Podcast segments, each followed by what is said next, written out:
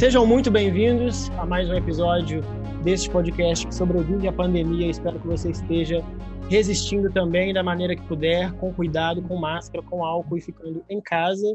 Hoje vai ser uma noite de aglomeração, porém online. Hoje voltamos em duplas, somos em cinco aqui hoje. Mas antes de eu falar dos dois contratados, preciso dar boa noite aos meus dois queridos conterrâneos. Como é que vocês estão, André e Henrique? Boa noite, gente. Tudo bem? Boa noite, gente. Como vocês estão? Estamos bem. Sobrevivendo, amigo, a etapa da mudança? Tá no processo, amiga. Todo dia eu lembro de alguma coisa diferente que eu não tive. O que eu sei cozinhar? É. Muita coisa. Ó, é bom sei nisso. cozinhar muito. Eu sou bom, filho. Hã? Com ou sem airfryer? Sem airfryer. Muito bem, provou seu Muita talento. Coisa. Bom, é, como eu falei, o tema de hoje ele é bem, ele é bem instigante, assim, pelo menos para mim, é um tema que eu amo. É, então, assim, vai ser aquele tema que em alguns momentos eu vou ficar mais calado, assim, prestando atenção, falando, Ih, vou estar tá passando por isso daqui a pouco, do que propriamente tendo alguma coisa para colaborar. Mas, é, se você já pensou em ter filho, se você pensa em ter filho, e se você não pensa, talvez esse episódio também seja para você, porque o assunto de hoje é paternidade, e todos os nuances que a paternidade traz, porque eu imagino que seja, deva ser um universo muito mais amplo do que o que a gente imagina, universo esse que a gente só tem total noção quando você passa a criar uma, outra pessoa. E meu pai fala, meu, não meu pai falou isso comigo, ele me mostrou uma reportagem uma vez de uma atriz americana falando que não existe desafio maior na vida do que educar outro ser humano. Eu imagino que deve ser essa a noção. Eu já estou aqui com o Rafael e com o Antônio, que tem histórias peculiares em relação à adoção. Eu vou ir por ordem alfabética, então vou começar com o Antônio. Antônio, querido, se apresente de forma breve, as pessoas estão loucas para te conhecer. Oi, gente, é, meu nome é Antônio, eu tenho 33 anos. É... Idade de Cristo. Já que o assunto é paternidade, vou direcionar a apresentação para paternidade. Eu ainda não sou pai, eu ainda estou no processo de adoção ainda, é, o processo ainda não foi concluído. É, então, assim, ainda estou vivendo momentos de bastante expectativa e a gente vai conversar sobre essas expectativas aqui hoje. Muito bem, muito bem. E o outro é o Rafael. Rafael, seja bem-vindo. Obrigado, pessoal. Boa noite. Boa noite para a gente aqui agora, né? Quem está ouvindo deve estar tá ouvindo de dia, de tarde, enfim. É, meu nome é Rafael. Eu já sou pai há eu tenho três anos que construí essa família aí, que eu fui adotado e adotei. Ah, e estou aí, enfim, nessa, nesse constante desafio que de fato é punk mesmo. Tenho 28 anos e vamos conversando. Vou entregar tudo agora de uma vez, não. Mas é isso. Boa. Doses homeopáticas, por favor, para não, para não, para ninguém fugir do episódio. Bom, é, a gente sempre tenta seguir uma linha cronológica em quase todos os assuntos. Eu sempre gosto de começar do começo. E o começo nada mais é do que são do que as primeiras idealizações que a gente tem da paternidade, assim, de quando foi que, que a gente pensou. O Henrique talvez ainda não tenha chegado nessa idealização, não. Ele está chegando ainda. Não passaram, não passaram um PowerPoint para ele sobre isso ainda. Mas eu queria que todo mundo aqui contasse um pouquinho, não só os convidados, mas meus dois queridos conterrâneos também, de como que, sim, surgiram essas primeiras idealizações de paternidade. Assim. Quando foram que vocês viram que o cargo de pai... Quando é que vocês viram com bons olhos o cargo de pai? Vou começar, então. Aproveitando a ordem alfabética, estava aqui Antônio, André, eu venho primeiro. é, eu todo, todo episódio eu volto, né? Mas eu sempre fui uma POC cristã, até uma POC evangélica, até meus 20 e poucos anos. Uma linha de recorte, a era hétero e a era é, isso tem uma era obscura. Ou claro, né? Vai saber. É, então, na igreja, a gente é ensinado a construir família e a gente tem um prazo para construir essa família. Então, eu era. Então, você tem uma comunidade também que tem muitas crianças. Então, eu vivi rodeada de crianças. Mesmo sendo uma criança, eu adorava cuidar de criança. Então, é um desejo que veio desde sempre, assim. É... Depois, com, quando eu me assumi com meus 25, aí a, o peso veio, um dos principais pesos era, e agora como é que eu vou ter filho? Isso porque tem uma irmã adotiva. Olha o pensamento que tem na cabeça. E, e quando eu assumi para minha mãe, uma das perguntas dela foi: é, eu queria ter um neto, né? Aí eu falei, uai, e a minha irmã? Aí foi meu primeiro insight, assim. É isso que eu tô pensando então até agora, tipo assim, no momento você lembrou que você tinha uma irmã? É porque, assim, como eu, a minha, minha irmã foi adotada, ela tinha três meses de idade, eu tinha dois anos, então para mim não é uma pessoa que, né, a, o sangue não é sempre, eu não consigo, eu nunca foi um peso para mim, sabe? Tinha essa distinção, né? É, não tinha essa distinção.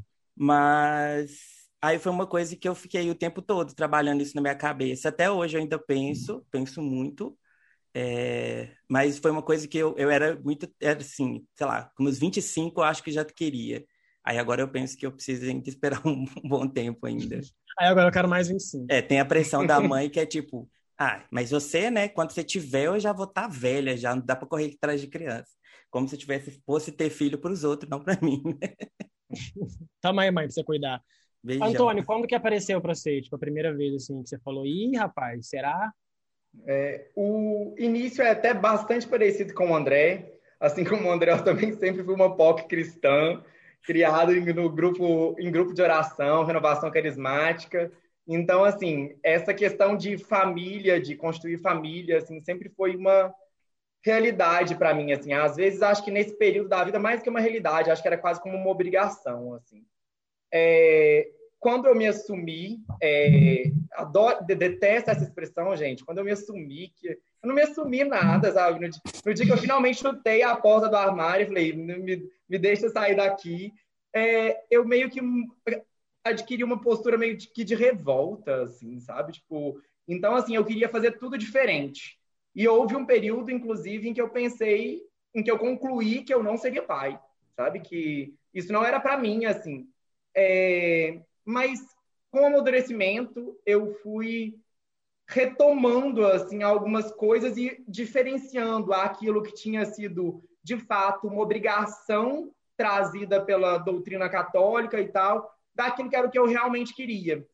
E associado a isso, começaram a chegar os meus sobrinhos, os meus afilhados. Eu tenho três irmãos, é, então hoje eu já tenho quatro sobrinhos e a minha irmã está esperando o quinto agora. E eu comecei a falar, poxa, eu queria, eu queria ser o responsável pela educação dessa criança, assim, sabe? Porque claro que como tio a gente participa, mas é diferente, assim, não é, não é na condição de pai. E em muitos momentos eu falo, poxa, eu queria fazer diferente, assim, sabe? E às vezes eu dava palpites, assim, nos, separado com os meus irmãos, porque eu nunca fui muito de falar na frente deles. Mas eu perguntava, falava, oh, chantagem é uma boa ideia, porque você está chantageando ele, tipo, e coisas desse tipo, assim. E aí, finalmente, um belo dia, eu criei coragem e entrei com o processo de adoção. Boa, caramba. Acho que é muito difícil a gente conseguir fazer um episódio aqui sem que não tenha esse recorte cristão, porque assim, praticamente todos os episódios tem alguns, quando não é o André, é o André e mais outro que, assim, falo também por, por experiência própria, também venho desse berço cristão. É, e para você, Rafael, quando é que surgiu, assim, tipo, quando é que você olhou e falou, ih, rapaz, acho que eu vou enveredar para o lado, para o cargo da paternidade? Então, é, não fui uma POC cristã, eu fui mais... Ih, eu fui educadora, né? Eu fui nasci, enfim, família de professoras e, e, estudei pedagogia, cresci em escola, trabalhando a vida inteira em escola. Meu contato com criança foi sempre DGI. Mas uh, sonho de vida sempre foi ser pai. Assim, desde sempre eu falava sobre isso de ser pai. Quando eu me, me assumi, é, para minha família em geral foi muito foi muito tranquilo, mas a minha avó fez essa mesma pergunta assim sobre essa questão de um bisneto, né? Porque minha avó falou assim, nossa, queria tanto, não imaginava tanto você com filho, queria tanto um bisneto vindo de você. Eu falei, não, mas você vai ter. E aí eu planejo, enfim, um dia ter, ter, ter filhos e, e, e você vai ter um bisneto. E aí nada disso impede, porque de fato, assim, sonho de vida. Muitos, normalmente eu planejo muito bem, assim, os passos meus, e aí o meu sonho era ser pai ali aos 30 anos. Eu falava, aos 30 anos eu quero já uh, estar com meu filho, enfim. E aí, para que isso aconteça, levando em conta né, o tempo de uma fila de adoção, todo o processo de habilitação, etc., o perfil qualquer, vai demorar uns 5 anos.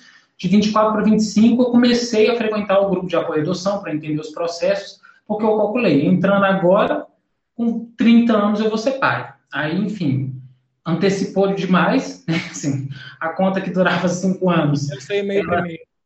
É, ela veio em meses, porque, enfim, mudei muita coisa nesse percurso, do, né, do, durante o processo da adoção, mudei o perfil, depois eu falo um pouco sobre isso, mas é, é, esse sonho de ser pai, assim, me acompanhou e eu não sei precisar o momento exato que eu viro e falo o seguinte, assim, opa, daqui eu, assim, a partir de agora eu tenho esse sonho, assim, eu quero, não, eu acho que sempre me é, acompanhou, né, e eu sempre estive é, imerso, assim, nesse ambiente de educação, né, sou profissional de educação desde sempre, assim, estagiei ali e cresci no meio da educação infantil, fundamental 1, criançada em volta, e daí, enfim, parti para isso. Minha família toda teve filhos novos, né? Minha, a, eu tenho dois irmãos, o irmão mais velho, que logo, meses depois, é, teve, teve a minha, a, a, minha afilhada, enfim, o neto mais velho hoje da minha família é meu filho.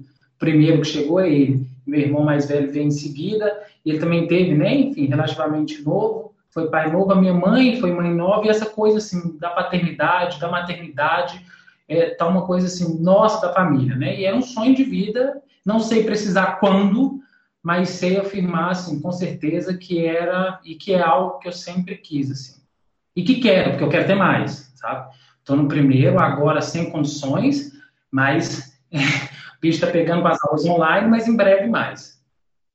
Pô, que massa. Uma coisa que vocês citaram é que é, talvez o fator é, não determinante, mas talvez um fator que apoia, às vezes você, é, na verdade, que te contextualiza melhor, é você já conviver com criança há mais tempo, ou seja, no seu ofício enquanto educador, seja quando você tem primos da mesma idade, pessoas da mesma idade.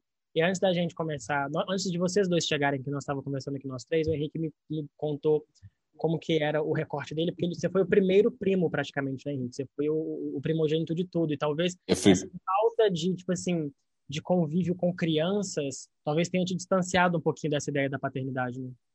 Sim, eu tenho primos, por exemplo, que eu sou mais velho do meu, eu sou mais velho que meu irmão, e de todos os lados da família eu sou mais velho. E eu tenho primo que tem diferenças de 12 anos de idade.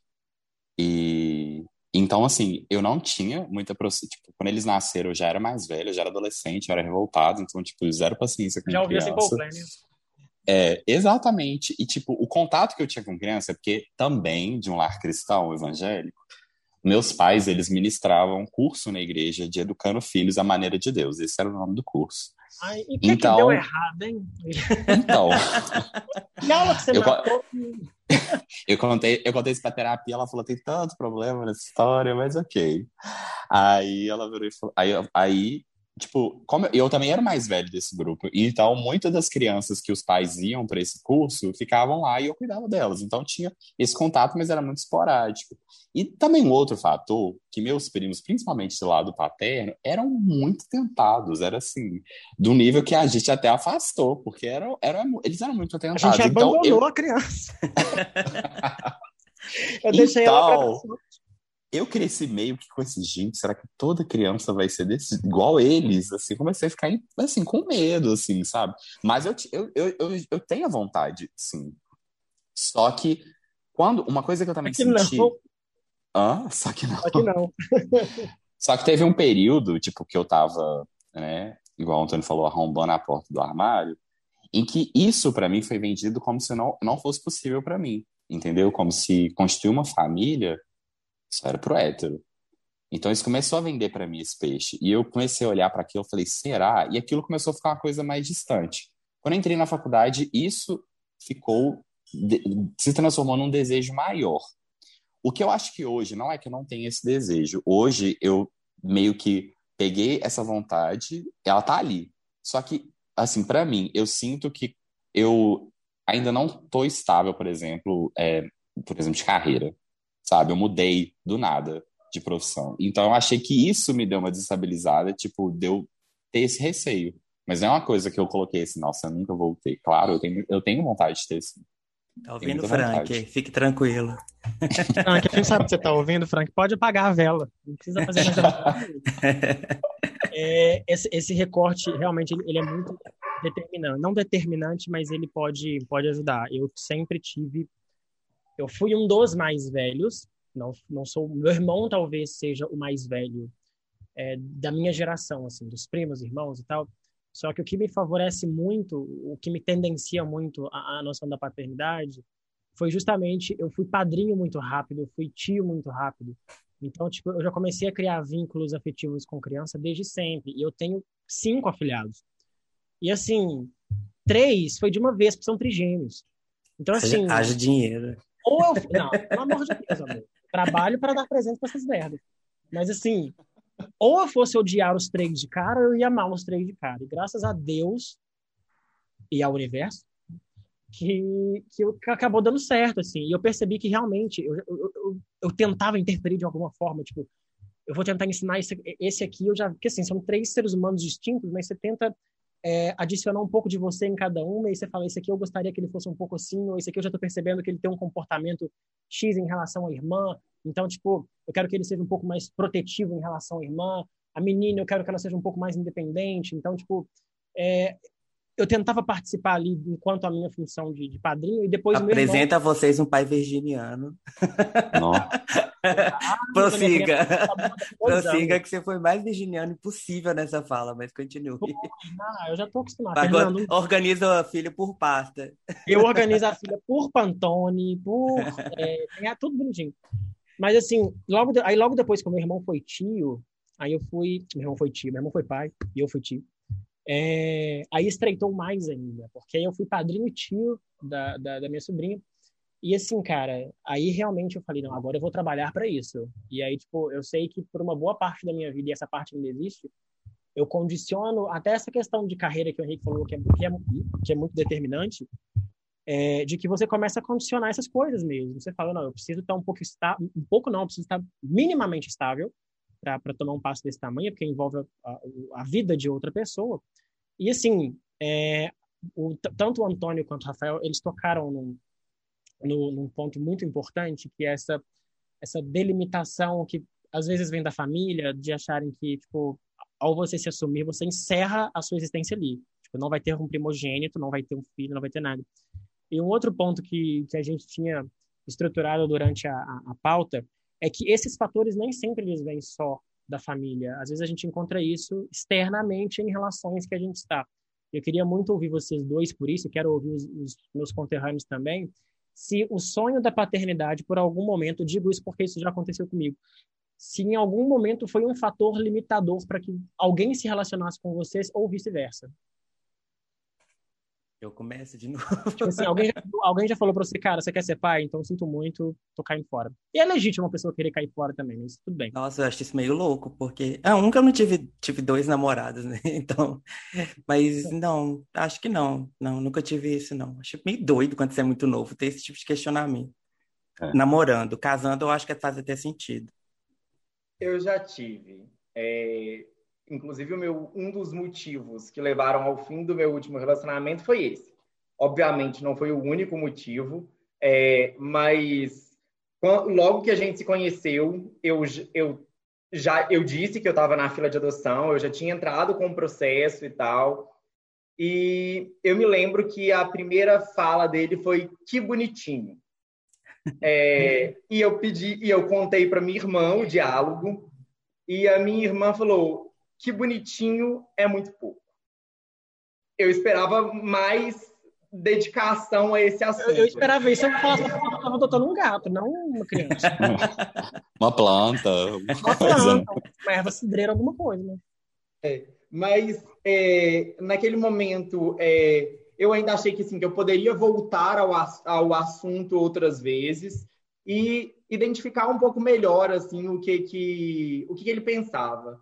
E ele, no início, é, acho que aquela coisa da paixão, ele meio que conformou a opinião dele à minha forma de ver o mundo, assim. Então ele manifestou que também queria ser pai, que era um sonho dele e tal.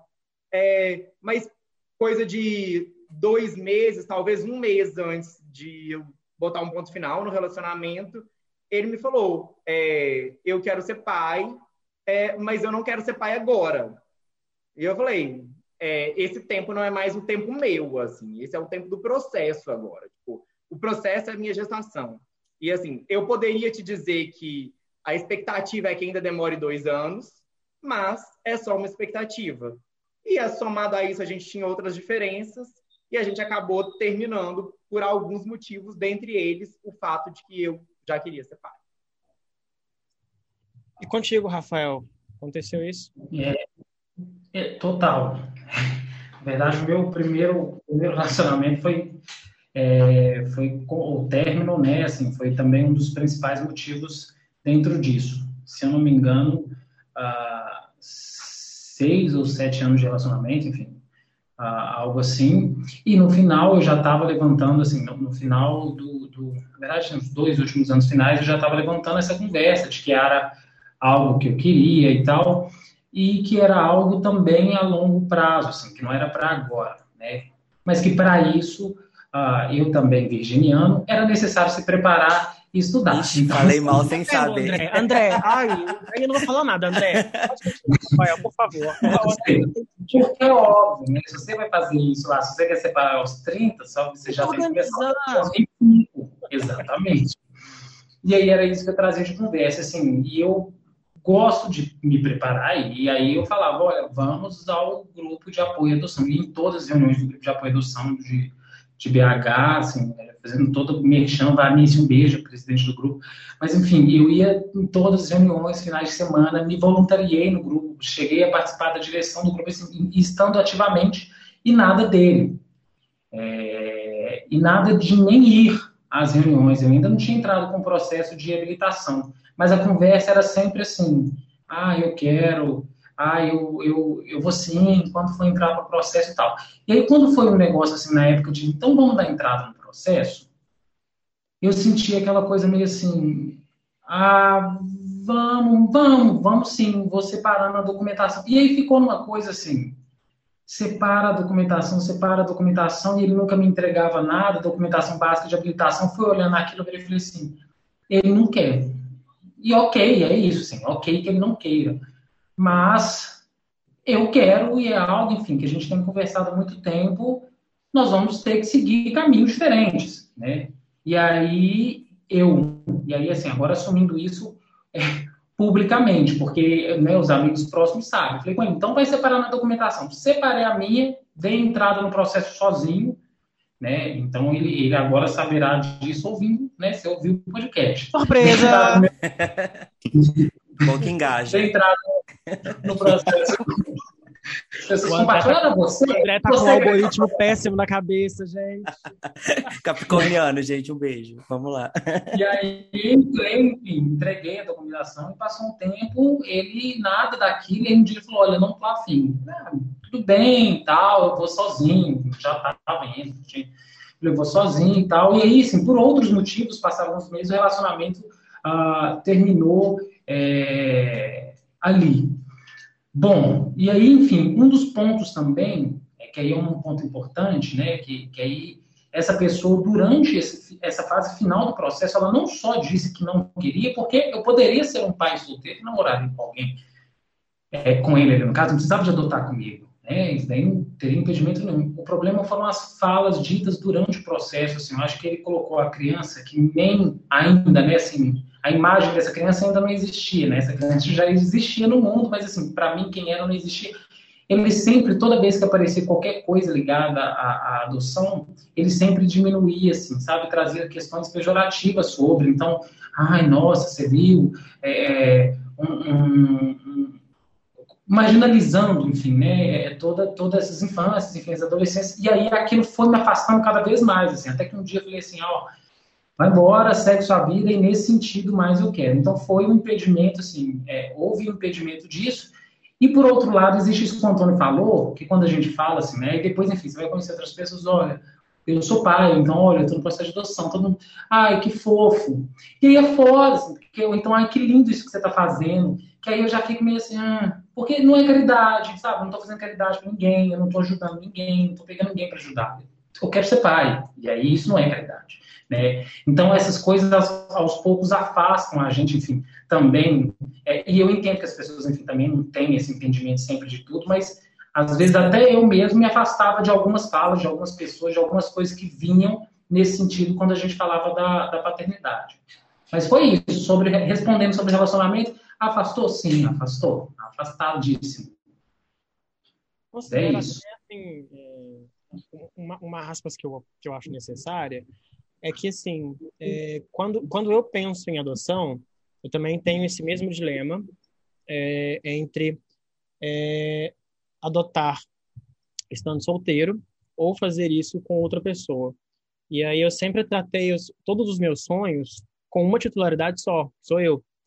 É um sonho meu que não necessariamente eu, eu, eu deva dividir com outra pessoa. Se acontecer, excelente, ótimo. Mas assim, é engraçado, tipo, quando vocês contam essas histórias, principalmente a do Rafael, porque uma coisa é você não querer, e é legítimo você não querer, tudo bem. É, se é uma, uma responsabilidade a qual você acha que não foi destinado, ok, isso é legítimo. Outra coisa é você desencorajar o sonho da pessoa. É você, tipo assim, começar a ter esse comentário, ou até ser. Na verdade, eu vou usar o termo que o Rafael usou, que é marginalizar o sonho da pessoa. E aí, tudo bem, cara, se você não gosta, saia mas não diminua o sonho da pessoa. Porque, assim, aí já. Aí acho que você, Rafael, provavelmente deve ter entendido que o problema não era a criança de fato. O problema era ele. Então, é, é aquela mesma máxima de quando alguém vem fofocar de outra pessoa para você, isso diz mais sobre quem está fofocando do que a fofoca em si. Acho que nesse caso é a mesma coisa, assim, porque caramba, imagina você se relacionar com uma pessoa e de repente descobrir que essa pessoa, assim, ela trata o seu sonho como um demérito, ela trata como uma coisa assim, chula, apenas pelo fato dela talvez não conseguir vislumbrar aquilo, ou talvez dela não se sentir apta, não se sentir responsável. Henrique, no seu relacionamento, vocês conversam muito sobre adoção? Já conversamos umas duas. duas é, umas duas vezes. Para um mês de namoro, isso é bastante, tá? É Dois meses. É uma cada 15 dias. Mas não, tipo, no, quando, quando tava ficando, assim, antes de namorar, já teve o papo, mas uma coisa bem assim. Então, sabe, que você planta aquela semente, tipo assim, vamos ver como é que vai ser. E a resposta foi muito parecida, sabe? E a resposta, tipo, inclusive antes de gravar, conversei sobre. E a resposta foi meio parecida também, essa questão de ter a vontade, porém, agora não sou, ser o momento. Então, Inclusive, assim, Iago, mas... vamos conversar, porque eu, eu tô pensando aqui, eu nunca conversei com o Iago sobre isso. Olha só, amigo.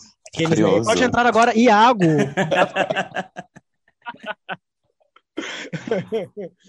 Mas assim, eu também fico pensando nisso, assim, tipo, uma vez eu estava conversando com meu terapeuta e ele, ele me fez uma pergunta que até então eu também não tinha me feito. Se é algo que é, se existe um, na verdade, é um, é um, tempo que a gente nunca sabe, na verdade, né? É, quando é a hora certa de entrar nesse assunto, ou se, ou se esse deve ser um assunto prévio de se falar, porque é, eu conheço pessoas que, assim, é um comportamento que eu não tenho, mas eu também não julgo ela por ter. Que, tipo assim, a pessoa já avisa antes de querer conhecer alguém.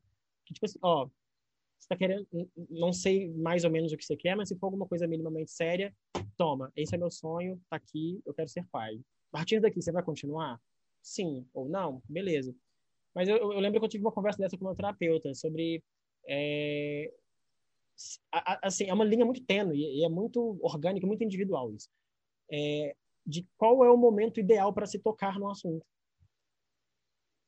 Porque eu fico pensando nisso, tipo, sei lá, é, é um sonho meu, mas que invariavelmente pode, pode impactar a outra pessoa. E é aquilo que o, que o Rafael também falou, tipo, eu, tudo bem, eu posso ser pai e, tipo assim, quem vai, quem está assumindo a paternidade sou eu. Eu posso continuar namorando contigo, eu posso continuar, ou não também, tipo, vai de cada um. É, mas eu vejo muito mais quando, quando, é, quando eu entro nessa linha da, desse fator limitador nas relações, é porque eu vejo assim uma, uma extrema dificuldade em muita gente de assumir responsabilidades. E assim, óbvio, acho que não, eu, eu, na minha opinião, não tenho uma responsabilidade maior do que a responsabilidade sobre outro ser humano, sobre a vida daquela pessoa. E eu acho que a gente está numa num momento assim de, de sei lá, pelo menos o, o, dentro da minha bolha, né, claro, é, de ver pessoas que, que fogem um pouco das responsabilidades. E aí eu acho que eu, eu posso abrir não só para o campo da paternidade, não, mas para várias outras também, né? Vocês enxergam isso também? Eu acho o seguinte, não é um assunto. Eu, é assim, eu acho que vai variar de pessoa a pessoa. Por exemplo, quando você cita sua amiga, que é um que é uma coisa que para ela é um, um pré-requisito, eu acho que faz sentido por, por, porque provavelmente é uma coisa muito latente nela e é uma coisa que vem de agora, assim. Eu, por exemplo, no meu caso, que eu tenho uma perspectiva que não é de agora, eu acho que tem que ser conversado mesmo desde o início, mas assim, a intensidade, a forma com que isso é conversado, ela vai mudando, ela vai sendo gradativa conforme a sua expectativa daquilo acontecer, né? É, tanto que eu brinquei que eu nunca conversei com o Iago, mas é porque não é uma previsão agora. E eu fiquei sempre pensando que isso foi um sonho meu, meio solo mesmo, assim. É, tem um caso curioso que quando eu me assumi, é, quem, quem abriu meu closet foi a amiga da minha mãe que eu tinha pedido para ela. Tirou a cópia da chave? Que tirou, dei a cópia da chave para ela e falei: me ajuda a me assumir para minha mãe. E aí ela chegou e contou sem me avisar, assim. Eu já tinha pedido, mas a gente ia ter uma conversa e tal. Beleza. Ela é uma mulher lésbica e ela já estava querendo ter um filho. E beleza, me assumi, teve uns, uns BOs aí nos dois primeiros dias. Passam uns quatro dias, minha mãe chegou no quarto e falou assim: Eu tenho uma proposta muito boa para você. Aí eu, ah.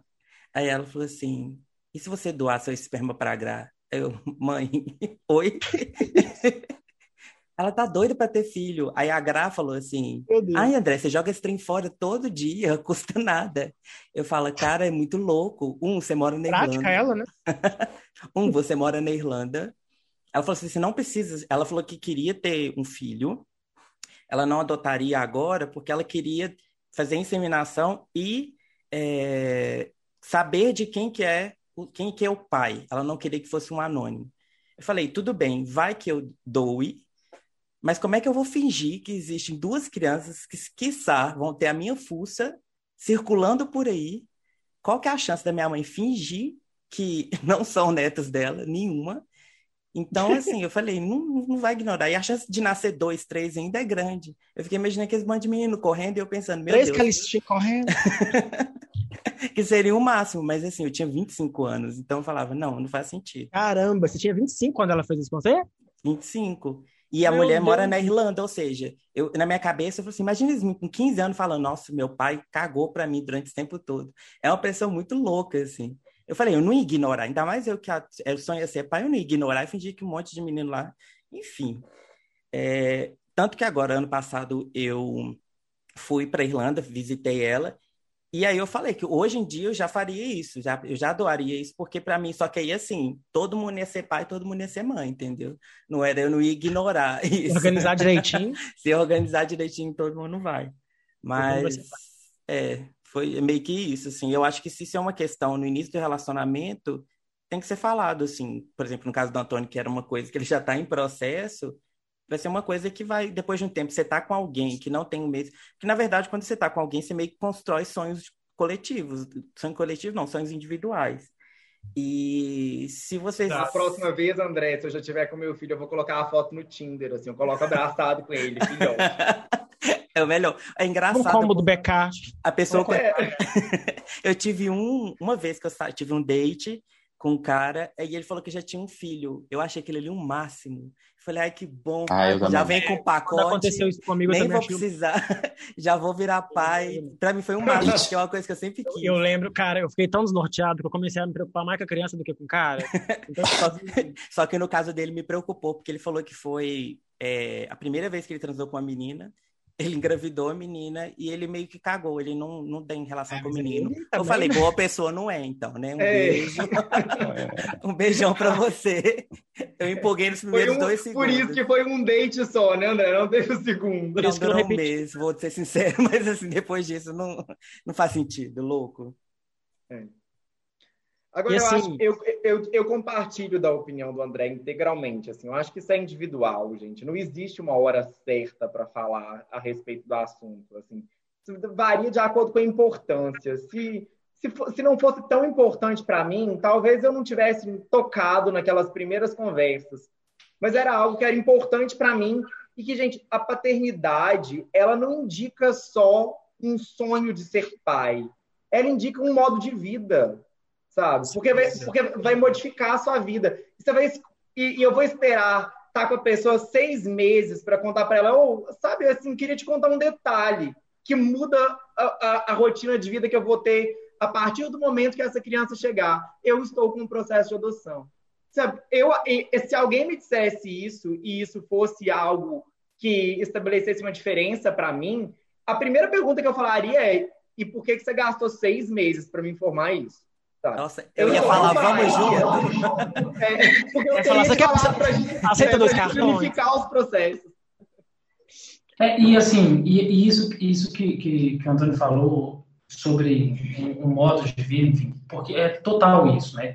Pós esse primeiro relacionamento, enfim, é, é, eu tive outro relacionamento e hoje eu estou é, namorando, mas enfim, eu sempre deixei claro desde o início, inclusive, a minha prioridade de, de vida e de tempo. É, eu não tenho, não, não existe a opção, você sendo um pai solteiro, de você falar assim, não, vamos sair sim quinta-noite. E, e, essa criança, ela vai ficar onde? Entendeu? Assim, eventualmente, graças, sério, assim, obrigado pela existência dos nossos pais que se tornam avós e que amam que os filhos estejam lá, porque assim, às vezes quando eles, quando não é nem que a gente precisa de para poder fazer alguma coisa, mas assim, até dá um descanso da cabeça, assim, sabe? Fica aqui, isso, vamos para casa da, vamos lá, mãe, quer minha mãe ama, meu pai ama, vai lá, fica aí um dia, pelo amor de Deus, assim, que a gente já dá aquela porque é isso, assim, o muda e aí muda. cabeça. Nossa, e assim, e a vida e a rotina muda no nível que é, por exemplo, eu morava, né, enfim, sozinho, e aí, de repente, tinha dia que eu tava afim de comer besteira na alta, assim, então hoje mesmo eu vou comer qualquer coisa em qualquer horário, sabe, tipo, sábado eu vou acordar em qualquer horário, eu vou comer o que... Até isso, que parece ser bobo, de repente você fala assim, bicho, não tem como mais eu acordar sábado, assim, trabalhei a semana inteira, acordar sábado qualquer horário e comer uma pizza ali que ficou de sexta para sábado. Porque tem um, tem um moleque me vendo ali, e aí eu tenho, vou ter que comer essa cenoura aqui agora, com arroz, um feijão. Então, assim, e de repente, no meio da sua rotina, você vira e fala assim, gente, dentista, e a aula particular ali que está agarrado nisso, e tem que ajudar nesse para casa, e adoeceu, isso. Então, assim, a sua vida vira aquilo. Porque, querendo ou não, gente, é uma loucura. Você está falando da vida de outra pessoa. A gente já já tem que cuidar da nossa e da outra. A gente não está falando só sobre auxílio de vida e educação, assim, porque por muitas questões, enfim, quando a gente está falando de crianças, a gente está falando também até de sobrevivência, assim. Quanto mais novos, eu fico, eu fico brincando, meu irmão tá com a, a minha filhada tem dois anos. Eu fico, eu fico brincando com meu irmão que a missão dele, durante muitas vezes durante o dia, enfim, é impedir que a filha dele se mate, porque essas criançadas assim sobem num trem muito alto e do nada, assim, sabe? E aí a gente, com essa missão de paz, é isso aqui em casa também. De vez em quando, Gu surge com a testa sangrando aqui. Eu trabalhando aqui, no meio da reunião, surge Gustavo com a testa sangrando. Fala assim, acho que eu machuquei. E aí você, meu Deus, aí você tem que parar todo o seu momento aqui. Você faz um negócio ali, sabe? Então, assim, a rotina muda e aí a gente explica isso e é, e é bom deixar isso muito claro para as pessoas, inclusive de entender quem é a sua prioridade em vida, assim. Porque querendo ou não, o ciúme vem. Mesmo é uma criança, é um, mas o ciúme vem. Porque se você preferir, se você tiver que escolher, né, assim, opa, essa noite eu vou dormir aqui com vou, vou essa noite eu vou fazer companhia com quem? Meu filho está em primeiro lugar. E o ciúme vem, porque querendo ou não, enfim, as pessoas também idealizam o próprio relacionamento. Elas querem alguém presente sempre. Elas querem alguém que fala o seguinte: vamos sair quinta, e a pessoa pode sair quinta, ela, porque ela não tem filho, ela não tem essa obrigação. Normal que ela crie na cabeça dela um tipo de relacionamento que não tem esses impedimentos. Né? E, e, e, e acontece, esse impedimento vem. Então é bom sempre deixar claro, e mais que deixar claro da paternidade, isso que o Antônio falou, de deixar claro esse modo de vida, que é um modo de vida que, de repente, você vai ter que desmarcar algo que estava assim, marcado com um mês e meio de antecedência dois meses de antecedência. Pode ser que você tenha que desmarcar, porque se adoecer, mesmo que você combinou de deixar ali com seus pais com dois meses de antecedência, se adoecer, você vai ter cuidar. E aí você não tem, você não tem escolha mesmo, enfim. Então, é, é, é, é algo que impacta a gente em muita coisa, nas relações com os amigos, enfim, em geral. Mas é, é aí já aí já ia entrar aqui na fala emocionada da coisa, mas que é um negócio que é assim, é impressionante. É um, é um estado de vida nosso, assim, também, além do cansaço, é um estado de vida, assim, de, de, de conhecimento, assim, de, de sentir o amor mesmo, assim, sabe? Você ter outra pessoa aqui com você, assim, que é, que é o seu filho, é conhecer, de fato, assim, um sentimento muito forte de perto. E não vou nem ficar falando muito disso, porque aí já começa a filosofar muito, daí eu choro já já, enfim, aí vamos seguir a pauta. eu entro numa bad profunda, vai. Entendo. É, um outro ponto que eu queria que a gente conversasse aqui, e esse ponto é tocante aos dois também, e a quem está ouvindo é, é, um ponto que precisa também ser, ser mencionado, que é o sistema de adoção vigente que a gente tem. É, eu queria que vocês falassem um pouquinho assim de como que foi o primeiro contato de vocês com esse sistema, é, se vocês se, é, se, não sei como é, como é que eu vou perguntar isso, é, sem parecer ofensivo a quem, tá, a quem trabalha lá com isso. Mas se vocês foram acolhidos na decisão de vocês é, pelo, pelo, próprio, pelo próprio juizado, que imagino que deve ser o, o primeiro endereço que vocês foram, é, vocês sentiram que, um, um certo acolhimento ou vocês tiveram algum tipo de sensação, é, uma indiferença? Como é que foi esse, como é que está sendo o contato de vocês? Do Rafael é, já foi concluído, mas ele já, já, deixou claro que ele tem desejo de, de adotar de novo. E o Antônio está nesse processo. Então, eu queria que vocês falassem um pouquinho, assim, cada um ao seu recorte, é como que vocês sentiram é, essa parte jurídica da coisa. Pode Rafael, começar. Vamos, quer, quer começar? Uai, pô, o meu é, o meu é bem pesado, assim. Eu não sei a sua experiência, mas eu vou, vou, Acho que a minha é mais leve que a sua, Rafael. Já que a sua é bem pesada, acho que a minha é mais leve que a sua. Conta a sua pesada primeiro, que depois eu hum. coloco o pano quentes e falo da minha, que é um pouco mais leve. Você aliviou. Então, meu processo começou assim. É... Durante boa parte do processo, eu não tive dificuldade nenhuma.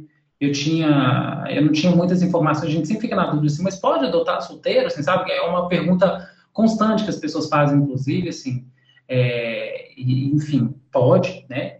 É, só que eu entrei no, no, no processo, estava lá no grupo de apoio, no grupo de apoio adoção, enfim, dei a entrada na habilitação, porque a adoção, na verdade, assim, o processo de adoção é quando a certidão, você assim, a gente fala assim, adotou, a certidão de nascimento daquela criança, ela é, ela é alterada, né? E o nome do pai, por exemplo, passa a ser o meu. Isso é o processo de adoção, isso é concluído, né? Aí, quando a criança chega para você, chega à guarda, né, ainda, aí você abre o processo de adoção. Né? Depois, depois da guarda concluída, você tem a guarda, aí sim que você entra com um novo processo na justiça para adotar aquela criança.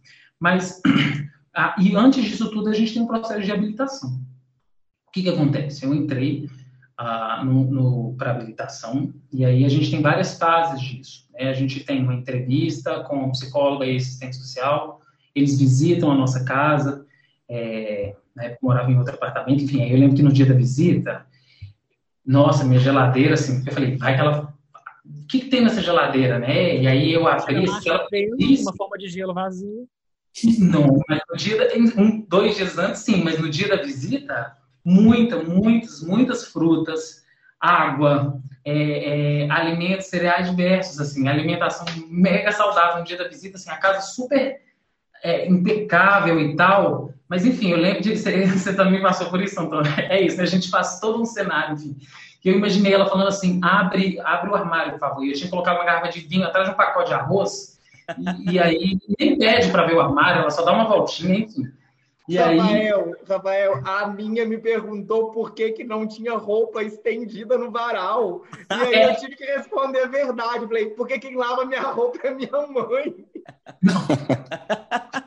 Tem ideia, galera, pronto, agora, agora eu já não estou mais habilitada. Assim, ela... Eu ia perder total, porque como eu super dei uma ajeitada na casa antes, e eu falei assim, olha, no dia que você for, quando você estiver indo, né, eles marcam, no meu caso, marcaram dois dias de antecedência é, me avisa uh, uns 20 minutinhos antes que eu saio do trabalho e vou é perto. Só que eu já estava, assim, aí no dia eu estava tão ansioso que eu fiquei em casa o dia inteiro ali.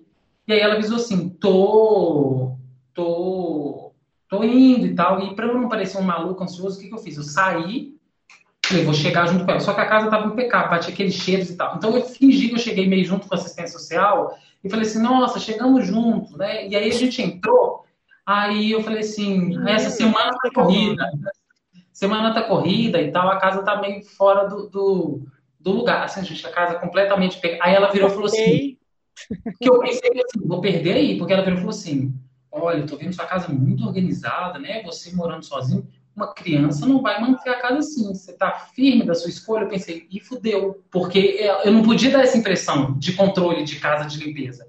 Eu falei, não, mas está faltando isso, está faltando um toque de bagunça aqui, de criança. Eu fui, eu fui na onda dela. Mas, enfim, fui passando no processo. E na época tinha um projeto, de esses projetos de adoção tardia. Porque a minha ideia inicial era uma adoção de crianças mais novas. O meu perfil era esse, para adotar, crianças até 3, 4 anos. Só que eu fui entendendo aos poucos mais, lendo mais sobre adoção tardia, participando das palestras, enfim, de, e eventos, eu falei assim, eu acho que o meu perfil é mais do que três anos, mais que quatro anos, eu aumentei o meu perfil. E adoção tardia, assim, gente, até desculpa o termo, assim, mas essas crianças são literalmente, passou de três anos é considerado tardia, tá? E essas crianças são literalmente esquecidas ali dentro do abrigo. É, você, tem, você tem gente que faz 18 anos dentro do abrigo. E tem, existem projetos hoje de adoção tardia para auxiliar, enfim, né, a adoção dessas crianças, porque é, é, é muito complicado. E um desses projetos na época estava assim, em andamento, e tinha uma criança que é, é, eu conheci ainda finalizando o processo de habilitação ali por meio deste, deste, deste projeto. E aí essa criança, quando, quando, quando surgiu, enfim, eu vi, eu vi aquilo, assim, falei, gente, que doideira, assim, sensação muito doida, isso aqui é, essa criança é meu filho e tal eu vou. E o projeto é diferente porque existe a fila de adoção. E esses projetos de adoção, você já você manifesta o desejo pela, por aquela criança que apareceu ali, porque são crianças literalmente esquecidas. Então, normalmente, elas têm um histórico muito forte. O caso dessa, por exemplo, ela havia sido devolvida mesmo, antigamente, quatro vezes. Então, uma criança que chegou a ficar três anos em uma família e foi devolvida. Ah, negro, ah, tinha um comportamento é, é, não falo que era uma criança, enfim, não falo que era homossexual, porque é muito novo também, mas tinha um comportamento, assim, muito dentro uh, disso, assim, estereotipado nesse sentido, assim, sabe? Então, isso era um motivo, inclusive, de rejeição. E eu manifestei um interesse ali. É, e nesse projeto, 416 famílias manifestaram interesse ali dentro também dela. E as 416 famílias foram rejeitadas, o processo todo ficou só comigo. E aí segui o processo, ah, cheguei a conhecer, a gente tem um período de convivência, conheci essa criança. Ah, foram meses de, de, de, convivência, de contato. Seis, seis meses, basicamente. Montei o quarto lá em casa. E aí, ah, um dia, sexta-feira, 2017, sexta-feira, recebo a ligação da promotora, assim, é, falando assim, papai tá, tá liberado, pode ir lá no abrigo hoje, essa noite vai dormir na sua casa. É, que a gente já tava, já tinha passado o período de convivência, assim. Essa noite vai dormir na sua. É, pode ir para abrir, pode buscar amanhã cedo no abrigo, que esse final de semana já dorme na sua casa.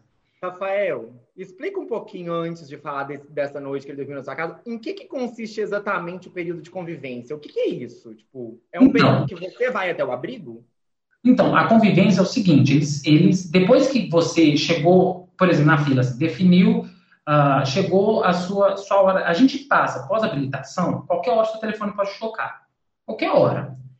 E aí, assim, e aí é meio que é, é, o teste nosso da farmácia, sabe? Porque eles ligam e falam assim: chegou para você, seu filho. E aí você vai lá conhecer a história da criança. E aí eles te contam tudo.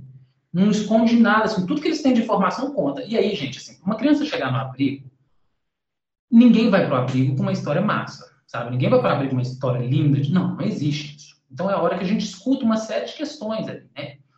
Eu entrei ali, enfim, aí eles, depois disso, você fala, vamos, vamos conhecer? Vamos, mas você tem uma primeira visita no abrigo, você tem o primeiro dia que você vai lá visitar, você não pode falar que você está lá para adoção, assim, né?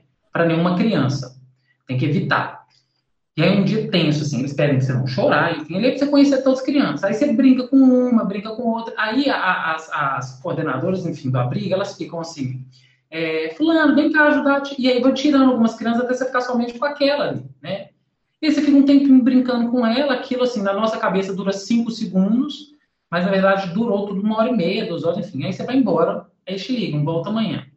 Aí volta amanhã, a criança já sabe da sua pretensão de adoção. Porque uma coisa que é importante também é, a criança também tem poder de escolha, se tratando de adoção tardia.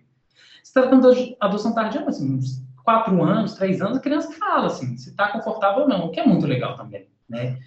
É, e aí, rolou esse, esse ah, enfim, aí o processo de convivência é esse. Aí o outro dia você vai lá, fica um tempinho com Um outro dia eles falam o seguinte, olha, pode sair dar um passeio com ele, com, com a criança hoje. Aí daqui duas horas você tem que estar aqui. E aí assim, gente, duas horas volta e esteja com a criança lá dentro, sabe?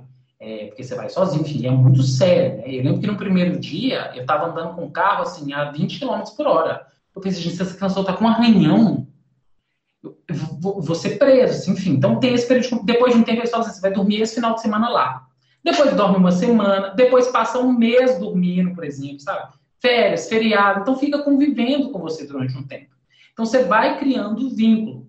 Quanto mais novo, por exemplo, bebê. Bebê saiu, você vai lá, buscou e levou para casa. É esse o processo. Bebê não tem convivência, né? Mas, enfim, é esse o processo. Rafael, esse...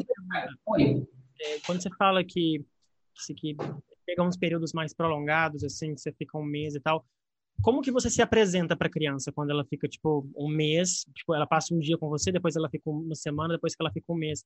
Para a criança, você é quem para ela nesse momento?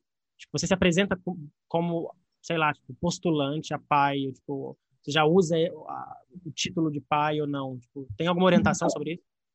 Isso é, isso é, é, bem complicado, isso é bem foda, porque você fica nesse medo. Assim. Primeiro que assim, eles orientam tomar muito cuidado com essa, com essa coisa do pai agora, do, do, do meu filho agora, porque isso pode ser bem complicado, assim, sabe? Porque vai que não dá certo aquela convivência. É, mas eu, é, não existe uma determinação de como fazer, né? Assim, tem umas orientações que aí é no sentido assim, deixa no tempo da criança e no seu, e no nosso tempo. Porque é difícil. É, eu lembro da primeira vez, e aí essas horas que eu me emociono, que o Gustavo me chamou de pai. Esse dia, a gente já estava convivendo há meses. A gente já estava convivendo há meses e era muito tio, sabe? Ele me chamou durante muito tempo de tio. E na primeira vez que ele chamou de pai, chamando de pai, assim, eu senti que, que, que e aí é engraçado, né? porque assim, é uma palavra, mas tem uma carga enorme. E aí a primeira vez que chamou, aquilo assim veio para mim que porque é ali que nasce, assim, nasceu ali. Até então é uma convivência, mas ali nasceu o, o, o, nasceu eu como pai, nasceu ele, enfim, como filho, naquele dia que ele passou a me reconhecer como pai. Mas, enfim, dentro desse processo aí de seis meses, depois de seis meses, na sexta-feira eu recebi ligação, nosso, você perde noção de tudo, assim, de tempo, espaço. Falou, busca amanhã. Eu falei, não vou buscar amanhã. Tô indo buscar agora. Não tem que buscar amanhã. Tem tempo que eu tô esperando. Ele também, não vou buscar amanhã. Rafael, não, não busca amanhã. Eu falei, não, gente, avisa para abrir que tô buscando agora. Liguei para abrir para a coordenadora. Falei, tô indo aí. E aí, ele gritando, não vou falar o, o, o nome dele, enfim. É, ele gritando no fundo, assim, ele vem, vem, vem. Ela, é, é, já tá vindo aqui e tal. Passou 40 minutos, meu telefone, desliguei e eu ia, enfim, uh, uh, eu estava na época, trabalhava, uh, eu faço a curadoria da Bienal do Livro de Contagem, na época era a edição de 2017, e aí a gente estava num evento, ia ser um evento de lançamento nesse dia da sexta. Assim, cancelei o evento, falei, não, vai ter isso não. Vou lá. E aí, de repente, 30, 40 minutos depois, meu telefone toca. O juiz que deu né, o processo da adoção, enfim, que liberou o processo da adoção, liberou, entrou, era o juiz titular, ele liberou ali, deixou aquele despacho e entrou de férias. A juíza que, que entrou em seguinte olhou aquele processo falou, muito estranho, um rapaz dessa idade, solteiro, adotando uma criança de sete. Segurou o processo me proibiu de conviver. Me ligaram e falaram assim, seu processo está suspenso, você não pode conviver mais com essa criança. E 40 minutos depois. E aí foi, foi Falei, puta merda. Fui pro abrigo. Falei, não, vou lá. Cheguei no abrigo, o pessoal do abrigo, assim, super sem graça também, falando assim, Rafael, a gente não pode deixar nem você vivo, assim. E eu falei, gente, eu não tô acreditando que isso tá acontecendo, assim, isso não é possível. Tem... E aí, assim, a gente avisou 30 minutos, assim, nesse tempo, até eles me ligarem de novo, eu já tinha falado para minha família. E meu, meu pai já estava lá desesperado, porque eles tinham que ter avisado com antecedência para preparar tudo para poder receber o menino lá em casa, minha família em festa. E aí, o, o, foi seguindo, enfim, eu fui lá, não, não pode conviver, falei, vou brigar na justiça punk, assim. E aí, esse processo de habilitação eu vivi duas vezes, que foi, na verdade, bem assediador, assim, porque essa juíza implicou total comigo de ter audiência, que eu lembro que eu estava sentado lá de fora da, da, da lá do, do, lugar da audiência, que lá na barra da infância, eu lembro dela gritando, assim, falando alto com a galera lá, e eu esperando, ela assim, quem garante que esse rapaz aí, novo, solteiro, gay, não é um estuprador? Eu entendo a preocupação, mas essa criança, enfim, saiu de quatro adoções, eu tive, passei por todo o processo, como todas as famílias passam, pela entrevista, pela visita lá em casa, então foi um, um, um, um processo cruel. Nisso, né, nesse, nesse, nesse caminho todo, é, eu comecei a brigar grande assim também. Então, nós vamos brigar com isso forte. E aí, o meu processo de habilitação foi no nível de. Eles fizeram coisas que não são feitas, né? Isso não precisa. Meu pai foi chamado para dar entrevista lá. o meu pai foi entrevistado. Minha mãe foi entrevistada. Os meus irmãos foram entrevistados. Eles foram ao meu local de trabalho. Entrevistaram as pessoas que eu trabalhava entrevistavam as pessoas, todas as, foram no meu prédio, numa segunda visita na minha casa de surpresa, assim, avisaram tipo, minutos antes, disseram, estamos indo. Entrevistaram vizinhos. Eu, eu faço o, o terapia há, há, cinco anos, tenho psicólogo há cinco anos. Na época, eles pediram para o meu psicólogo fazer um relatório também. Passei por uma entrevista com o presidente dos abrigos de BH, tipo assim, uma coisa que nunca aconteceu em nenhum lugar. o grupo de apoio à adoção teve que criar todo um, um documento para falar e tal. E a gente, no maior esforço, a, a, a, juíza determinou que eu passaria por uma análise nova de psicóloga lá da que ela, duas que ela determinou e as mulheres era barra pesada. As mulheres fizeram um relatório enorme, o relatório todo falando que eu estava apto à adoção, tudo dando certo. Essa juíza colocou ele na adoção internacional é, mesmo assim. Por quê? Como que funciona a adoção internacional? Ela é o último caso. Quando nenhuma pessoa do Brasil, quando não, quando se esgotam as opções brasileiras, coloca na adoção internacional. Nesse caso não estava esgotado. Então eu ainda tinha chance de brigar, porque eu estava ali, né? Eu estava no processo, o processo estava correndo, estava no site do TJ. E eu continuei brigando. E a família, e a adoção internacional é diferente um pouquinho o processo. A família vem para cá, aluga um, um, apartamento, por exemplo, fica um mês com a criança morando dentro do apartamento, visitas constantes da, da, da assistente social, fica ali dentro e depois a criança é, é, é e depois já vai para o país com a certidão de nascimento, assim, já vai com a adoção fechada. A gente ainda tem que pedir adoção, demora um tempo para sair a certidão e tal. E aí eu não sabia disso. Enquanto estava correndo, correndo esse meu processo, eu brigando, ele estava na adoção internacional. Sei, eu não podia ver, não podia conviver e tal. E ele acreditava que eu também recusei, assim como as quatro famílias devolveram, foi cruel. Por fim, a família, é, essa família, né, adoção internacional chegou, ele não queria ir. Ele falava, não, já tenho pai. E aí, assim, e eu naquilo, sofrendo, e a família indo, e assim, eu brigando com o advogado, e eu pensando assim, gente, eu acho que está na hora de eu sair de cena mesmo, assim. Que aí foi um dos momentos que mais tensos para mim durante o período da adoção, que eu que eu entendi que eu estava lutando tanto para algo que não ia acontecer. E que eu estava nesse momento, enfim, já estava muito doloroso para mim, e eu estava fazendo algo que poderia impedir a ele de encontrar a família dele porque ele, nisso, no meio disso tudo, encontrar até uma outra família brasileira, assim, no meio dessa coisa da adoção internacional, a família dele rejeitou, e eu pensando assim, gente, será que eu também não estou esgotando as possibilidades dele? Nessa, enquanto eu insisti nessa briga, porque o tempo vai passando. Já já ninguém quer e talvez nem ele queira. Né? E aí foi quando eu abri mão do processo é, e tive uma última conversa com ele, que foi falando assim, vai, vai, porque ele não queria de jeito nenhum. Ele falou assim, já encontrei meu pai. Eu fui lá pensar com ele. Falei, não, aqui vai. Vai. Você rezou a vida inteira para encontrar uma família. Eu também. Você encontrou a sua. Eu ainda estou procurando. Falei assim, vai, pode ir. Falei, pode ir, você vai ser muito feliz, eles parecem ser muito bacanas e tal. Então a minha despedida dele foi essa, assim, convencendo ele dessa, dessa ida. Logo depois, com outro, com outro processo, né, que é o que eu tô, que é o que eu tô agora, seguiu leve, assim, normal, sabe? Segue leve, normal. Inclusive com a participação dessa mesma juíza, assim, que ela nem, numa audiência, ela nem lembrava que era eu, assim, sabe? Vai saber que, que, que, que que ela arrumou. Mas segue leve, normal. Tão leve que ano passado era abril, eu recebi, porque eu, eu tô habilitado e tô na fila. É, mas eu, eu, eu dei uma congelada na fila, porque senão, assim, 40 crianças aqui também. E aí, é, ano passado, em abril, me ligaram assim, Rafael, não, não. Eu falei, não, gente, peraí, eu já congelei essa fila. Não tem condição nenhuma de adotar as crianças agora. Mas, enfim, esse primeiro processo meu foi muito traumático no nível de, será que eu, que eu quero, assim, continuar com isso? E a experiência não foi muito positiva. Bom, mas é isso. Pesei agora, Antônio, você alivia. Você falou que é que aliviar agora. A de limpar meu rosto, que eu quase chorei aqui. É, não, eu choro umas 10 vezes. Mas é isso.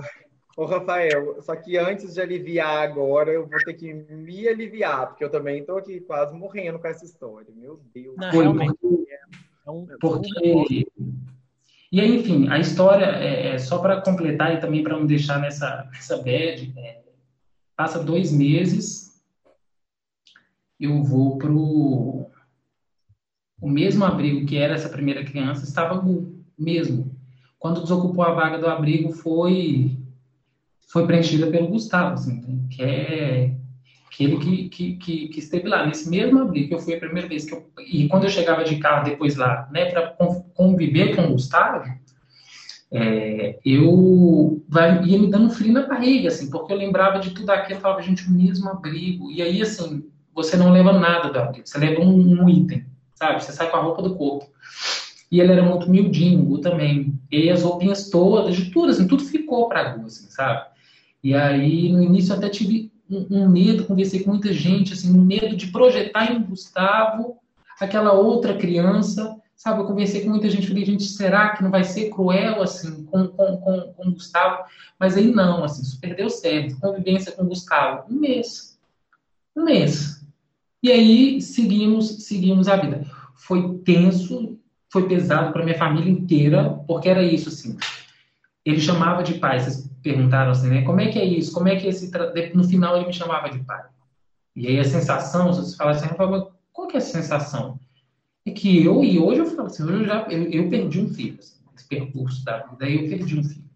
Assim como a minha mãe, por exemplo, tem a sensação de perder um neto ah, meus irmãos têm a sensação de perder um sobrinho. É, eu tive a sensação de perder um filho. Mas é, é, segui, assim, segui com, com, com tudo, deu certo. É, é uma história que, na época, eu fiquei bem intenso, assim. E aí, assim, os efeitos disso na época, assim, depressão pesada, eu lembro que e o quarto montado, que era mais cruel, né? Porque eu morava sozinho em casa e o quarto montado, porque quando autorizaram, assim, já estava com a cama pronta, o guarda-roupa, tudo. E aí, assim, é um dos momentos também mais bonitos da minha vida, porque eu não tive coragem de desmontar o quarto. E quem desmontou o quarto na época que eu dava aula foram os meus alunos, assim. Eu contei um dia a história em sala de aula, porque eu estava muito mal, assim, e eles perguntaram o que que era. E aí eu contei, e aí desceu minha turma inteira do nono ano, de 2017, inclusive um beijo, não dou mais é, para ninguém, mas enfim, a aluna é isso, a gente, professor, passa por essas coisas bonitas. Contei em sala de aula que estava rolando, desceram todos os meus alunos de surpresa em casa um dia à noite, tocaram o interfone e falei, o que vocês estão fazendo aqui? A gente veio desmontar o quarto, assim, aquela casa lotou de, de, de, de adolescente, enfim, lotou de menino, desmontaram meu quarto inteiro, fizeram um monte de coisa lá em casa, fizeram uma comidaiada para mim, assim, aquilo me deu força Aí eles falaram assim, que eu tinha desistido, né? E aí eles falaram, quando você decidir de novo, professor, você avisa que a gente vem montar. E aí, daí foi. Daí foram embora, enfim, ficou aquilo lá desmontado e quando veio de novo, eu liguei para a molecada, falei, vocês estão com serviço aqui, porque agora gente tem que montar, remontar esse, esse negócio todo. Mas bom, foi, foi, foi esse o percurso. Tem momentos tristes, mas também tem momentos felizes. Assim. É isso. Jesus. Sim, é... Deixa eu tentar. É... Acho que não tem como definir esse percurso como uma grande montanha russa, porque imagina você ter a sensação de que você recebe uma ligação que muda a sua vida naquele segundo que você escuta e 40 minutos depois, meia hora depois, você recebe uma ligação que cancela absolutamente toda aquela avalanche de sentimento que você tinha nutrido em poucos minutos, porque assim eu imagino que é, é, assim, a partir do momento que você é comunicado disso, cara, deve ser uma, uma explosão interna tão grande que, porque, óbvio, vem, vem na sua mente de imediato as brigas que você teve, os embates que você teve que, que passar, os processos que naturalmente uma pessoa não passaria, mas você teve que passar, para depois chegar e, tipo, você, você receber uma ligação e, e, ver que, tipo assim, foi, foi, vou usar o termo jurídico de um trabalho que foi indeferido.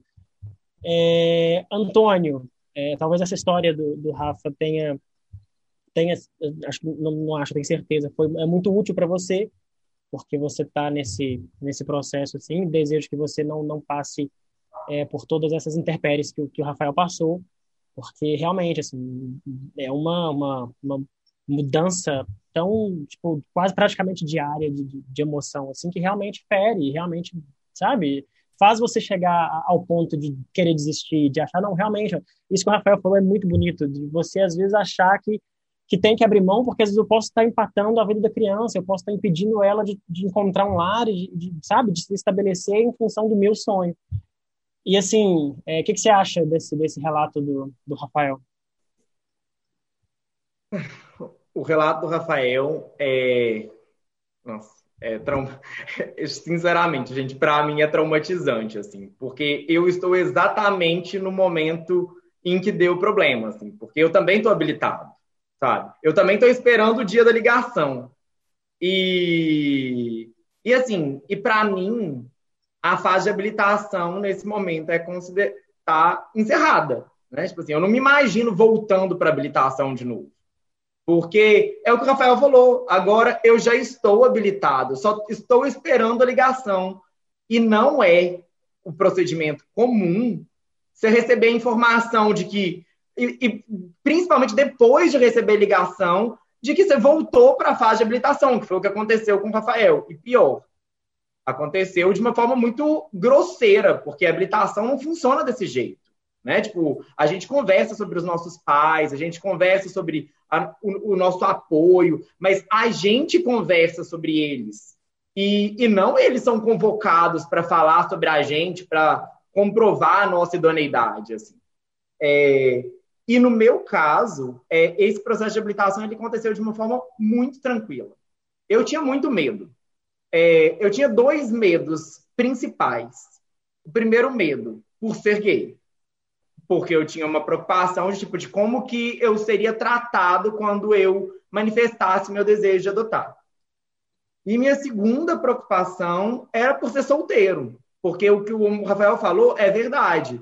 Eu acho que como as pessoas não têm coragem de falar, nossa, mas um gay pode adotar, as pessoas falam, nossa, mas um solteiro pode adotar, sabe? E eu escuto isso o tempo inteiro. Há sete dias atrás, eu estava no meu dentista e ele me fez exatamente essa pergunta. Não, não estou entendendo. Você, você, é solteiro, como você está adotando uma criança? Isso não é requisito. Assim. É... E então, assim, eu tinha dois medos quando eu entrei com o processo e até hoje, agora eu digo até hoje, porque agora, diante da, do que o Rafael me contou, eu ainda sei que ainda existe um trajeto pela frente e que eu preciso continuar é, zelando pelo meu psicológico, porque pode ser que eu ainda vou passar por alguns apertos. Mas, é, até hoje, eu fui muito bem recebido dentro da vara da infância e da juventude, assim, sabe? É tanto pela psicóloga, quanto pela assistente social que veio à minha casa, quanto pelo juiz, sabe? Tipo assim, o processo de habilitação ele, ele aconteceu de uma forma muito tranquila, sabe? Tipo, e tanto que assim, a única queixa que eu teria para fazer do processo de habilitação é que assim, é, eu entendo o cuidado que, que tem que ter com a criança nesse momento que o Rafael mencionou da convivência, que é posterior à habilitação, mas a habilitação, ela assim, é, se, se, se, eu somar o tempo que, os juiz, que o juiz, que a psicóloga e que a assistente social ficou por minha conta fazendo a minha habilitação, gente, não dá mais que seis horas, sabe? A minha entrevista com a psicóloga durou três horas, no máximo. A minha entrevista com a assistente social durou uma hora, que ela ficou aqui na minha casa, como diz o Rafael, dando uma voltinha aqui, depois conversou um pouquinho comigo. E tem o, o trabalho administrativo ali. Então tá, eles cuidaram da minha habilitação por seis horas. Vamos ser, vamos dizer assim, nossa, tem muito trabalho administrativo. Então eles cuidaram da, da minha habilitação por um dia. Gente, eu gastei mais de um ano para conseguir ser habilitado. Sabe? Tipo, eu entrei com o processo, é, depois de ter feito o curso, eu entrei com o processo em janeiro é, de 2020 e só consegui ser habilitado no início desse mês, em março de 2021. Então você pensa assim, sério que vocês ficaram um dia por conta do meu processo e gastaram um ano e dois meses para me deixar entrar na fila? Sabe? Eu, eu gastei um ano e dois meses para poder entrar na fila. E agora eu ainda tenho que esperar essa ligação, eu ainda tenho que passar pelo período de convivência. E nesse momento eu entendo a burocracia. Sabe? Eu não sou contra toda a burocracia, porque nesse momento eu a entendo. Existe uma preocupação com a, com a proteção dessa criança, com o bem-estar dessa criança, que vem muito antes da minha ansiedade. Só que, se você passa 24 horas é, para fazer um, um, trabalho, mas você gasta um ano e dois meses para dar uma sentença a respeito desse trabalho, me parece que tem uma coisa errada. Então, a única queixa que eu teria para fazer em relação ao meu processo de habilitação é em relação ao prazo. Em relação ao tratamento que eu recebi dos profissionais, sempre foi um excelente tratamento, assim. E torço para que continue assim.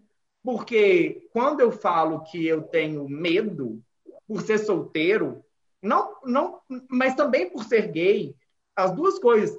E não é um medo só de como as pessoas vão me tratar por ser, por querer ser um pai solteiro ou por ser um pai gay solteiro, é, mas é o meu medo de não conseguir, sabe que ele também existe. Porque, tipo, quando você é pai com com uma outra pessoa, com outro pai ou com uma mãe, você está dividindo um pouco da responsabilidade, sabe? Tem, se eu morrer, tem uma pessoa ali, sabe? E assim, e dá bastante medo, assim, tipo, se eu, quando eu tiver uma opinião errada sobre a forma de educar aquela criança, vai ter uma pessoa para chegar para mim e falar: é assim mesmo? É isso que você quer transmitir para essa, essa criança? E eu não sinto que eu vou ter essa pessoa. Então, tipo, nesse momento eu, eu tô nessa sozinho. Então, assim, eu, são os meus medos.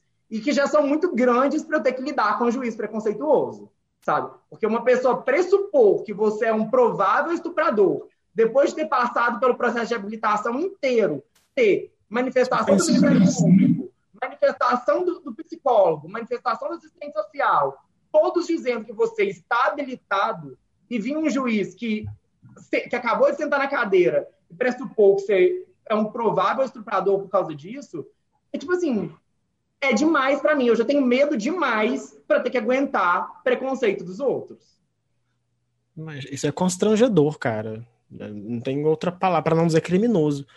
É constrangedor, assim, ver o modo com que a, a jornada de adoção do Rafael foi tão é, embargada por motivos assim que não foram nem um pouco racionais, né? Foram mais ideológicos do que racionais, na verdade.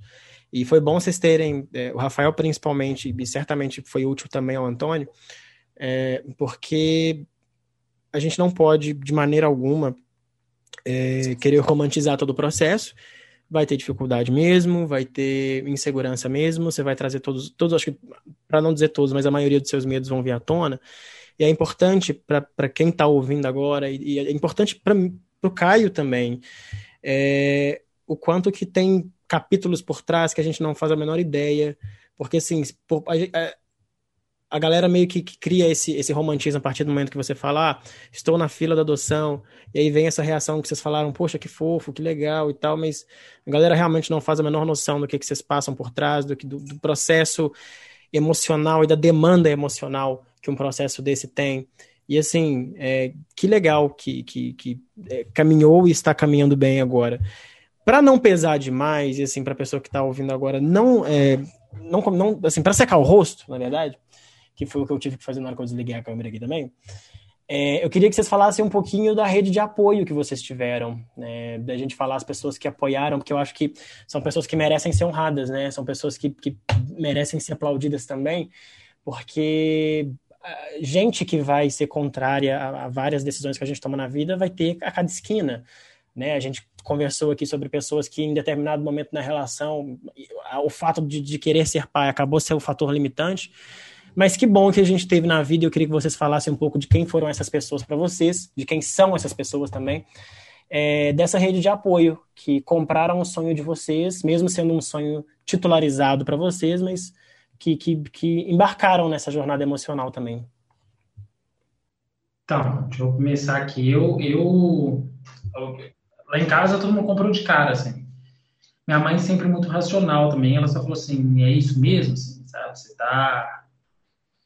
É isso, é muita coisa. Ela é muita coisa. Você tá novo e ainda nem sabia que o processo ia ser daqui cinco anos. Você não sabe, assim, você não sabe quando, né? Assim, você tomou a decisão ali. Mas ela é muita coisa. Mas é isso mesmo, assim, você tá afim, falei, mãe, ela, então vambora, tamo junto, assim. Meu pai é a mesma coisa, meus irmãos, assim, minha irmã, é, meu, minha família, assim, na verdade, eu no início deixei interno ali, né, o núcleo ali a, a familiar, meu pai, minha mãe, meus irmãos e a minha avó, é, só. E aí, depois de um tempo, você solta para um amigo, seus amigos mais próximos e tal. Então eu falei para minha, para uma, uma amiga minha, enfim, que segurou a três amigos assim na época, quatro aliás, que seguraram a onda assim mesmo, assim, sabe? E, e, durante o processo ainda de habilitação, esse da galera mais próxima e assim, e seguindo bonito comigo, assim, sabe? Vamos, vamos, vamos, vamos fazer o que tem que fazer, me apoiando e conversando comigo o tempo todo e, e vamos embora. E a gente também no caminho, a gente vai encontrando pessoas que estão, por exemplo, no meu caso, eu encontrei muita gente no caminho que estavam nessa luta, assim, nessa espera também, que acaba criando. Então, assim, eu, eu, eu falo muito do grupo de apoio à adoção, porque ele é, inclusive, essa função de ser essa rede de apoio, assim, sabe? Porque você tem, você senta ali ah, domingo, no, na época, né, quando a gente podia sentar em auditórios, enfim, mas era domingo, ali na, na, no prédio Cefet, as reuniões, juntava um monte de gente e a gente ouvia histórias, por exemplo, essas aqui como a minha, é, é, é, existem muitas, mas assim, a gente ao mesmo tempo ouvia histórias lindas, assim, que, que, a gente sai com o coração cheio de esperança dali de dentro, assim, sabe, com a cabeça, e aí me dava força, assim, o, o primeiro lugar que, além da família, né, que me deu um apoio, quando a primeira coisa ali me deu certo, foi o grupo de apoio à adoção. É por isso que eu recomendo todo mundo, assim, se tiver, uma, ah, se tiver a chance de, assim, quer, quer, está no processo de adoção, não sabe o que fazer, é, vai para o grupo de apoio à adoção, né? O, o GABH é, é, é, esse aqui do, de, enfim, o de Belo Horizonte, né? Tem, tem cada cidade tem o seu. Mas foi um lugar que me ajudou. E no, na época, depois de um tempo, quando o negócio deu muito errado, meus alunos, assim, foram essa, essa galera, as pessoas que trabalhavam comigo. É, eu lembro que eu cheguei a fazer um, um quando o Gu chegou, né, oficialmente, assim, com a minha família já ampla, eu fiz um, um rolou chá de bebê, né, assim, o chá de criança que chegou, porque aí existem os novos desafios depois que chega, que a gente não raciocina antes, que é tipo assim, quantas cuecas se compram? Porque a gente não raciocina para isso na nossa vida aqui no dia a dia. Você, nós temos as nossas cuecas, que elas foram adquiridas no percurso da vida, mas de repente, de uma vez, porque a criança chega amanhã, quantas cuecas a gente compra de uma vez? Como se faz esse cálculo? Quantas bermudas, quantas blusas? E aí, essa, essa, essa e aí você, a, a, rede vai apoiando. Eu não tive ninguém assim muito próximo que, que, que teve repulsa, assim, sabe, de, é, em geral, assim, né, de, de, de, de primeiro momento, é, mas boa parte da família, então, né, eu lembro que, que quando eu falei, por exemplo, passou uma semana, o meu pai ficava numa coisa assim, é, mas é bom eles avisarem, né, porque senão, como é que eu vou ajeitar o quarto aqui a tempo? E eu falava, pai, não tem quarto aqui. É, é, não precisa ter um quarto na sua casa. Vai morar comigo, assim, meu filho, meu pai. Não, mas é bom morar, é, morar com a gente também, se precisar. Então, meu pai também entrou numa coisa que é tipo assim: esse filho aqui também é nosso, assim, né? Meu irmão também, minha irmã. E aí, assim, foi a, a minha família imersa nisso. Quando aconteceu, e aí eu avisei para a família geral, assim, né? Falei, olha, porque é isso, assim, de repente, sabe aquela prima que ninguém imagina que aparece grávida? Né? Eu apareci com uma criança de 7 anos, no Natal. E, tudo bem, pessoal? Esse, esse aqui agora da. Não, uma semana antes eu avisei, conversei e tal, falei no grupo e tal. A recepção foi tipo assim. logo, vem logo, traz aqui. Então, assim, o, o, o, caminho o, e o apoio que eu tive da família, dos amigos em geral, e é isso, assim, os amigos próximos entenderam essa mudança de rotina também, né? Assim, aqui o evento passa a ser aqui em casa agora, tudo, porque o meu deslocamento é complicado. Então, foi assim, eu fui muito acolhido pela minha família, pelos meus amigos que trabalhava, foi ótimo. Ótimo. Bom, até tendo em vista o que você passou, pelo amor de Deus, você merecia esse acolhimento precisava, mesmo. Era, precisava. Exato, exato. Era reparação histórica. Exatamente. Quem é que tá, quem é que tá sonhando junto contigo nesse momento? Obrigado, mãe! A principal pessoa é, sem dúvida nenhuma, minha mãe. Assim, é ela que sonha comigo, que discute comigo tudo sobre o processo. Quando chegou o momento de definir qual seria o perfil que eu queria me habilitar, é, ela participou das discussões. Em alguns momentos, a minha vontade imperou sobre a dela. Minha mãe é. A gente está no período dela. Minha mãe é uma belíssima Ariana que adora mandar. E, assim, em alguns momentos, ela quis tentar impor as vontades dela, mas era o meu filho, né? Eu não estava adotando uma, um filho para ela, assim. Um filho ou filha, porque eu não escolhi é, gênero na hora de definir perfil. É, e mas ela esteve presente sempre, as minhas irmãs também. O meu irmão chora, o meu irmão mais velho chora quando a gente fala sobre isso de emoção, assim, ele dá super apoio também. Também tem muito apoio dos meus amigos. É... Então, assim, eu também, se tem uma coisa que eu não posso me queixar, é dessa rede de apoio, assim, sabe? E, e às vezes surgem é, pessoas nessa rede inesperadas. Inclusive, foi assim que o André ficou sabendo sobre o fato de que eu estava com o processo de adoção. Porque um belo dia chegou uma intimação aqui do TJ na minha casa. E eu não estava aqui para receber. E o meu vizinho recebeu. O meu vizinho da frente. É, do apartamento da frente. E aí ele me mandou no WhatsApp uma foto da intimação em que mandava eu comparecer imediatamente no Tribunal de Justiça. E aí eu me senti na obrigação de explicar para ele: olha, Guilherme, não se preocupe, eu não sou nenhum criminoso. É, apesar desse documento delicado, porque, gente, tem uma coisa que o TJ não sabe ser, é delicado. Assim, eles seguem as formalidades assim. Entendo muito bem. Então, assim, chegou uma coisa mandando eu ir para o TJ imediatamente e tal. E eu expliquei, contei para ele. Tudo bem, ele re respondeu com educação e tal. Dois dias depois, é, a gente tem um grupo do condomínio aqui, então a esposa dele achou o meu telefone no grupo do condomínio. E a esposa dele me mandou uma mensagem super fofa, em que ela falava assim que ele havia comentado com ela que ela tinha dois filhos e que, que ela não tinha tanta experiência assim, porque os filhos dela ainda eram muito jovens, muito pequenos, mas que toda a ajuda que eu precisasse que eu podia bater na porta da frente. Tipo, então é a rede de apoio surge assim, tipo, e acho que surge às vezes de forma bastante inesperada, assim, sabe? E então, a, se tem uma coisa que eu também não posso me queixar é do apoio, assim, porque desde o momento que eu manifestei que era o, a minha vontade, as pessoas que eu amo e que também por esse motivo eu sinto que me amo, compraram a ideia comigo. Assim. Pô, que lindo.